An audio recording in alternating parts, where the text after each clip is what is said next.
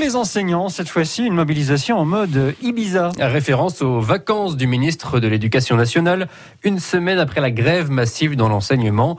Bien plus petit comité pour cette nouvelle journée d'action. Ils étaient une trentaine sous les fenêtres de l'inspection académique de la Savoie, entre transat, parasol et musique Louis Fontaine. La scène a de quoi étonner. Une trentaine d'enseignants dansent et chantent sous les fenêtres des services départementaux de l'éducation nationale de la Savoie.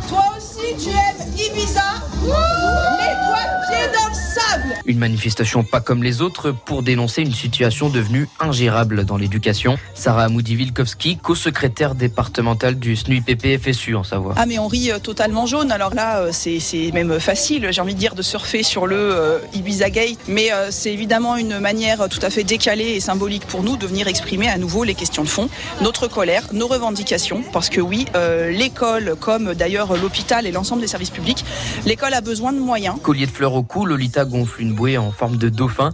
Mais derrière le côté décalé, les problèmes restent d'actualité, rappelle cette professeure en école primaire. C'est sûr que la réalité, elle est, elle est fantasque, hein. elle est ubuesque. Dans le premier degré, on n'a aucun remplaçant disponible. Déjà, de manière générale, les remplacements sont compliqués. Là, il euh, n'y a, pas eu d'embauche de, de remplaçants, il n'y a pas eu de préparation. on sort quand même d'une année Covid. C'était quelque chose qui était nouveau, attendu. Il n'y a rien eu, quoi. Si les enseignants sont à bout de souffle, les assistants d'éducation le sont tout autant. À la vie scolaire de son collège, Anaïs doit gérer à elle seule plus de 70 élèves par jour. À la fois, on nous dit euh, la sécurité, la sécurité. En même temps, la sécurité, c'est impossible euh, de tout tracer, de tout sécuriser. Et moi, j'en ai marre. J'ai pas signé pour être flic, en fait. J'ai signé pour euh, travailler pour l'éducation et pas pour le contrôle et la sécurité. Dans le second degré, certains dénoncent des incohérences dans les réformes actuellement menées par Jean-Michel Blanquer, notamment en ce qui concerne l'apprentissage.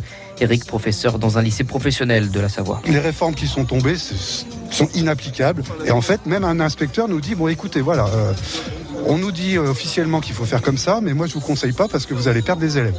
Voilà, donc c'est complètement hors sol ce qui nous sort. Et après Ibiza, une nouvelle journée de mobilisation plus classique est annoncée jeudi prochain. Et surtout, rejoins-nous le 27 janvier dans la rue.